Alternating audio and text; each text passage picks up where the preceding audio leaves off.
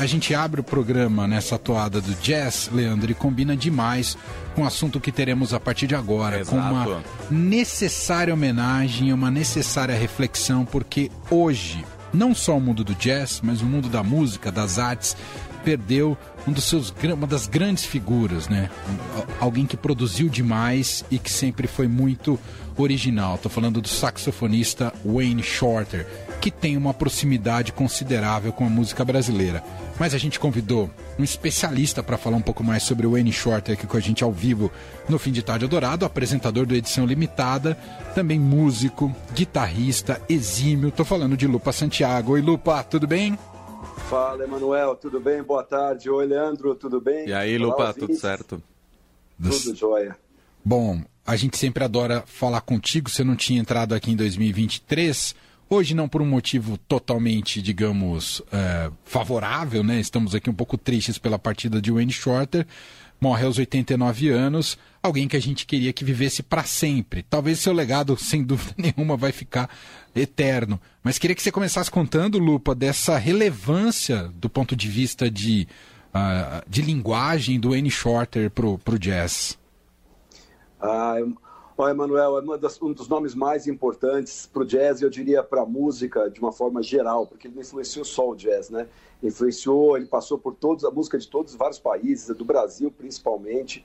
É uma, uma perda gigante, mas ele teve uma vida linda. Eu acho que eu prefiro, né, em vez de ficar triste, pensar nas coisas boas. Hoje eu estava passando ouvindo os discos dele, vou adentrar à noite ouvindo os discos dele.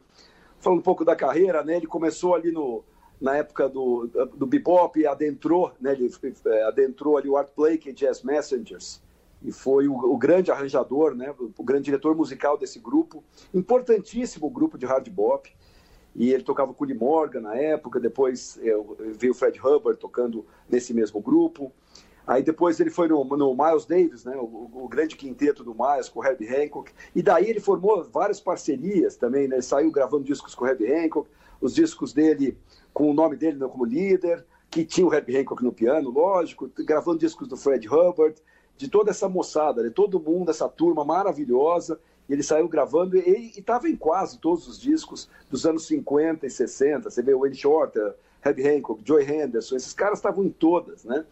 O Wayne Shorter ele tinha algumas coisas que eram é, muito importantes. Ele é um grande compositor, né? ele, além de um grande saxofonista, ele era um grande compositor. Ele também, depois disso, ainda participou do Weather Report, que foi essa banda que misturou de fusion, que misturou pop e o jazz. Ele foi um pioneiro, ele era sempre um pioneiro, sempre essa atitude de trazer um frescor para a música. O rei da, da contramão, sempre, né? Fazendo composições super desafiadoras. Ele foi um dos caras que trouxe o fusion, essa linguagem de outras, né, do olhar de música eletrônica para dentro do jazz, de rock, de, de pop. Ele que começou né, ah, até um pouco antes, né, fazendo a passagem do bebop para o hard bop, depois para o fusion, depois pro, passou pelo free jazz. Ele passou em todas as fases, todas. Até pouco tempo atrás, né, até a década passada, ele estava com um quarteto dele, com o John Patitucci, ali o Brian Blade na bateria, né? É, e com, com um grupo maravilhoso, trazendo só coisas novas, composições novas, escrevendo por orquestra. Quer dizer, é um músico absolutamente completo. É, Para falar da passagem aí pelo Brasil, né, tem o disco Native Dancer, que foi o disco que projetou o Milton Nascimento para o mundo, e eles fizeram grandes parcerias, ficaram grandes amigos a partir daí.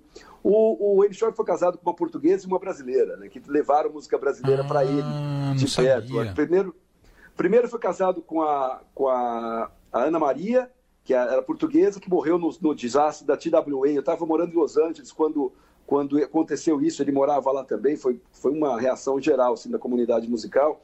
Ela viajou naquele, naquele avião que caiu, enfim, ela com a filha dele. Então foi uma situação muito triste. Ele passou algumas, algumas perdas aí né, né, na vida. E, e aí ele também depois casou com a Carolina, que era uma brasileira. Ele era um apaixonado pela língua portuguesa, né? Ele estava sempre atrás do, da, da língua portuguesa em casa. Né? E aí teve essa gravação com o Milton, que absolutamente maravilhosa, do qual até selecionei aí uma música para né, a gente colocar. Ele, ele, inclusive, é, assim, o Milton já era muito conhecido no Brasil, mas para essa projeção internacional veio junto com o Wayne Shorter nesse disco, que misturava músicos brasileiros e músicos americanos, né? Tinha o Herbie Hancock, mas tinha o Wagner Tiso, uma coisa linda. O disco é uma obra de arte, assim.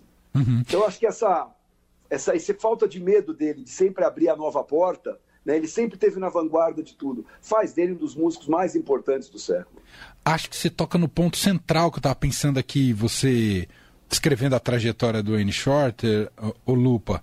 Essa capacidade, se fala muito isso no mundo das artes, você que, você que milita nesse segmento sabe muito bem o que significa essa pressão, mas essa lógica de tentar não se repetir, que não é algo simples, Uh, e ser bem sucedido nisso, e algo que o Shorter, a gente poderia destacar que quase buscou obsessivamente isso, não é, Lupar? Exatamente. Ele é o artista em pessoa. Se tivesse que dar uma definição né, de um artista, o Amy Shorter mata pau, porque ele, de fato, todos os discos dele foram novidade. E ele nunca teve medo de ser da vanguarda, ele sempre trouxe a coisa nova, ele sempre escreveu de forma diferente, né? Uma década atrás ele já estava com é, 79, escritor e gravando, e, e escrevendo por orquestra. Ele acabou de escrever uma ópera, né? O cara com 89 anos está preocupado em escrever uma ópera, né? Então, assim, você vê ah, o, o, o drive dele, né, o motor interno dele, a vontade de, de, de crescer. E era um cara calmo, que trazia uma coisa boa, que abraçava todo mundo. Tem uma biografia dele, que foi lançada há uns 10 anos atrás, é, muito bem escrita, né, que é, não é autobiografia, mas tem as entrevistas dele, né, com a, tem uma jornalista que escreve. Mas é, é, muito interessante, porque até fala dele abrigando a Tina Turner na época, aquela época da sombria do Ike Turner com a Tina Turner, né, que todo mundo soube. Ele abrigou ela, ela, na, ela na casa dele, em Nova York. Ele abrigou Elis Regina e César Camargo Mariano. Ele, sabe, teve, ele teve todo um, uma. Ele sempre teve um coração gigante, musical e como pessoa. É um espírito de luz, assim, uma pessoa do outro mundo, assim, impressionante, assim, e, e é o que você falou, nesse cada disco, ele estava no auge do hard bop, eh, podia ter continuado a gravar os mesmos discos que estavam todos indo bem, mas não, ele foi lá e gravou o disco com música brasileira, né? Aí gravou e começou a despontar com isso, trouxe a música de Minas, né? Não é que ele trouxe não trouxe nada óbvio, a bossa nova já era né, bastante conhecida, mas ele foi lá e foi buscar a música de Minas. Aí ele foi lá e buscou o fusion, buscou o pop, buscou o rock, quer dizer, depois buscou a orquestra, aí buscou... ele estava sempre, quando tudo começava a se acomodar, né, bem, ele fazia sucesso, ganhou Grammys com quase tudo isso, isso que é mais absurdo. Impressionante. Então, então, assim, ele já pegava e saía, né? Então, tem uma. É um, é um inquieto, né? É um inquieto, mas com um espírito gigante. É uma coisa. É um exemplo de, divino, assim. Uma pessoa que não vai fazer falta, foi uma inspiração imensa. Eu acho que não teve, na minha carreira, não teve uma vez que eu não, não teve um show que eu não comentasse com os músicos que tocaram comigo sobre o Wayne Shorter. Acho que não teve um dia, desde que eu conheci o Wayne Shorter, que eu não falei de Wayne Shorter ou não escutei o Wayne Shorter. Então, todos os músicos que eu conheço, assim, têm uma paixão profunda e ouvem muito. Então, assim, é uma, é uma perda gigante. Acho que você tem, todo mundo fala Charlie Parker, John Coltrane, Miles Davis. Sim, são os grandes nomes, mas tem que colocar o Wayne Shorter nessa história, até porque tem, são 70 anos de, de jazz aí, né? Eu nem gosto de falar só jazz, porque Verdade. ele com tudo, né? Sem dúvida, sem dúvida. Você assistiu ele já algumas vezes ou alguma vez, ou, ou Lupa? Cara, eu não não assisti. Você acredita? Não acredito. Eu não assisti. não, não eu, eu, eu, tive uma oportunidade, ah. uma época, ele fez um tributo ao Miles. É um disco que até no, no, no trompete era o Wallace Roney. Eu morava em Los Angeles e tinha um amigo meu, amigo, era um colega que era chato pra caramba, e ele que me chamou pro, e ele me chamou para um churrasco, olha isso, ele me chamou para um churrasco, e assim, ah, vamos no churrasco da casa do meu pai, eu tinha 19 anos, né? Tava lá estudando música, eu falei, ah, cara, fim de semana eu vou ficar estudando, não vou lá no churrasco, não. Aí ele falou, não, vamos no churrasco, parece que vai ter uns músicos lá, meu pai conhece todo mundo. Eu falei, meu pai dele morava para lá, né? E trabalhava com cinema. E aí eu falei, ah, não vou nesse churrasco. Aí chegou a noite, ele me encontrou. Falei, pô, você devia ter ido, tinha uns caras lá bem legais. Tava o Tony Williams, o Wayne Shorter, um tal de Herbie Hancock. Eu falei, meu Deus do céu. Eu quase me matei aquele dia. Eu quase me matei. O pai dele trabalhava com cinema lá. Eu falei, um tal de Wayne Shorter, um tal de Herbie Hancock. Falei, poxa. Mas o Wayne Shorter ele tinha essa coisa legal também, que ele era fanático em filmes. E ele falava, ele ultimamente parou de falar isso nas entrevistas, mas ele falava nos anos 90 muito, me intrigava. Ele, ele era apaixonado por filmes, pelo Star Wars, ele tinha loucura total.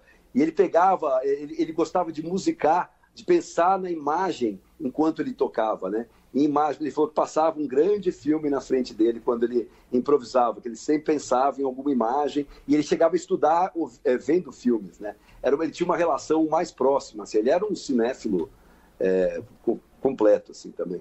É, eu até estava lendo aqui o texto do Júlio Maria no Estadão sobre o N. Shorter, e ele pescou quando ele veio recentemente ao Brasil uma declaração dele que é magistral do, do N. Shorter, ah, que ele escreve, ele foi perguntado, na verdade é uma coisa que ele tinha escrito aqui para o Estadão, né? ele tinha per sido perguntado ah, é, sobre o, o, que, o que precisa para ser um bom músico, e segundo ele, para ser um bom músico precisa ser um bom ser humano.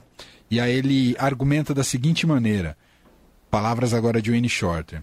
Se você não souber nada sobre humanidade, sua música vai sempre representar algo superficial ela será usada apenas para fazer dinheiro e divertir as pessoas.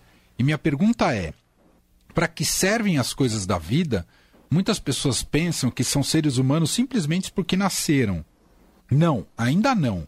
Eu diria que o ser humano é resultado de um processo interno que faz da vida uma aventura eternamente. É nisso que penso quando eu toco música. O mundo parece estar pior hoje do que nos anos 60 ou 70 há mais radicalismos ideológicos, dilemas sociais, ódios. Como conseguir inspiração? Pergunta o N. Shorter nessa declaração. É magistral, né, né, né Luca? Magistral. É, é, o, é o homem do seu tempo, né? É o homem atual, né? Falando, falando do coração do mundo, né? É impressionante. É, é lindíssimo isso, meu Deus do céu. É, e eu, ah, bom, agora eu vou Vou, vou jogar uma vantagem aqui sobre você, viu, Lupa Santiago? Eu tá. assisti tá. o N Short. em dois, vou, vou cantar de galo Poxa. aqui. Eu assisti ele Por aqui. Por favor. assisti ele em 2011 aqui em São Paulo. Ele veio no BMW Jazz Festival, veio com um quarteto. E é daquelas apresentações. Bom, eu não tenho ouvido de música com, músico como o do, o do Lupa. Mas é daquelas apresentações que te tiram da cadeira, no sentido de não te trazem conforto. Mas não é um conforto no sentido uh, só do entretenimento puro, é no, no sentido positivo. Você uhum. assiste sob, em sobressalto. Eu assistia aquela. Era um ele estava com um quarteto, assistia aquela apresentação, eu falava, meu Deus, para onde isso vai? Por que, que eu estou incomodado? Né? Porque a gente tem. A gente é ensinado por, por uma lógica da música pop que esses caras fazem romper com certas estruturas e algo mais confortável que estamos acostumados que nos levam para outros patamares de percepção sonora, não é, Lupar? É, não, é, é, acho que é isso, né? Você falou, é, essa inquietude é, é, a inspiração que ele passava, né? Eu acho que o show dele é, é, é um é um acontecimento assim na vida de todo mundo, né? Eu acho que tudo, acho que a música dele em geral, né? Você não consegue ouvir o Wayne Shorter e sair ileso né, ouvir e simplesmente passar. Você pode, é, sempre vai incomodar para o bem, ou, as pessoas podem até não gostar, mas ele vai sempre despertar alguma coisa. E acho que vem desse espírito maravilhoso dele, vem, lógico, dessa carreira brilhante, vem por toda essa experiência. Uma coisa leva a outra, né? Por ter esse espírito maravilhoso e por ter essa carreira, né, ele acaba, ele consegue é, é, exportar todas essas ideias melódicas maravilhosas e trazer tudo isso da, é, e conseguir passar por é, tantos países e a música de tantos lugares diferentes e contribui tanto assim. É, é, é muito é, é, é uma música que é muito rica e traz muitos dividendos assim quando a gente ouve, né, cara? Eu não, é o que eu falei. Toda vez que eu ouço transforma o dia, transforma a noite, transforma. É muito legal, muda o jeito de pensar, né? É. E tinha essa capacidade de ir pro, pro radical mesmo, de, muitas vezes de maneira proposital. Né? Só para citar uma outra passagem do Inny Shorter no Brasil, você talvez tenha ouvido muitas repercussões disso, Lupa, mas foi o concerto que ele fez na Sala São Paulo com Herbie Hancock, que foi muita gente comprou o ingresso falando, nossa, vamos ver os grandes sucessos aqui do Herbie Hancock. Do é, eu soube, eu e soube. muita gente deixou a plateia porque os caras levaram para um nível de improvisação que ninguém se é. sentiu, o que eu falei do conforto, ninguém se sentiu confortável. Uhum. E eles foram até um fim nisso daí, uh, nessa liberdade artística, né? Que é muito corajoso, né, Lupa? Foi o Bafafá. Foi Bafafá, né? São Paulo e eu recebi aí, gente tinha gente pedindo desculpa para mim. Eu falei, não precisa pedir desculpa para mim, gente. Eu não tenho nada a nada. tinha gente pedindo desculpa, tinha gente pedindo esclarecimento. Não estava entendendo nada, cara. Aí eu soube. Falei, o Elixó estava aqui, eu não estava nem em São Paulo. Eu falei, meu Deus do céu, cara. Virou um bafafá. Mas você sabe que esse disco, que chama, se não me engano, é Um Mais Um, Isso. Esse disco, é, que é um duo deles, né? É, para mim, é a conclusão, é uma conclusão da carreira, assim, e, e talvez ele não tenha até nada a ver, ele é a semente desse show, porque assim, ele, os dois fizeram milhões de parcerias em vários grupos, né? E ali estavam só os dois juntos. E eles meio que abriram o coração e tocaram livre. Só que no disco, esse disco eu nunca o consegui ouvir sem chorar. Eu sei que parece meio, né, meio coxinha falar isso, mas eu, é, eu nunca consegui ouvir sem chorar, cara. Porque Uau. ele é impressionante. Eles vão muito, muito, muito profundo.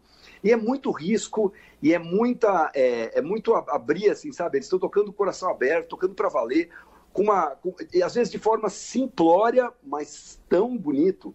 Então, é, é, e às vezes de forma super profunda, mas eu achei um disco é, impecável. Até quando as pessoas é, falam, mas é um disco, como é um disco de risco e completamente improvisado, eu sabia que ao vivo cada vez ia ser diferente, né? Se, no, se o jazz normalmente sempre é diferente, nesse daí que não tem nem composição escrita, que é tudo improvisado, a tendência é que fosse mais ainda diferente, né? Mas, mas é isso, acho que é, é, talvez as pessoas que foram não estivessem preparadas, que você falou, estivessem esperando um sucesso, outro, né?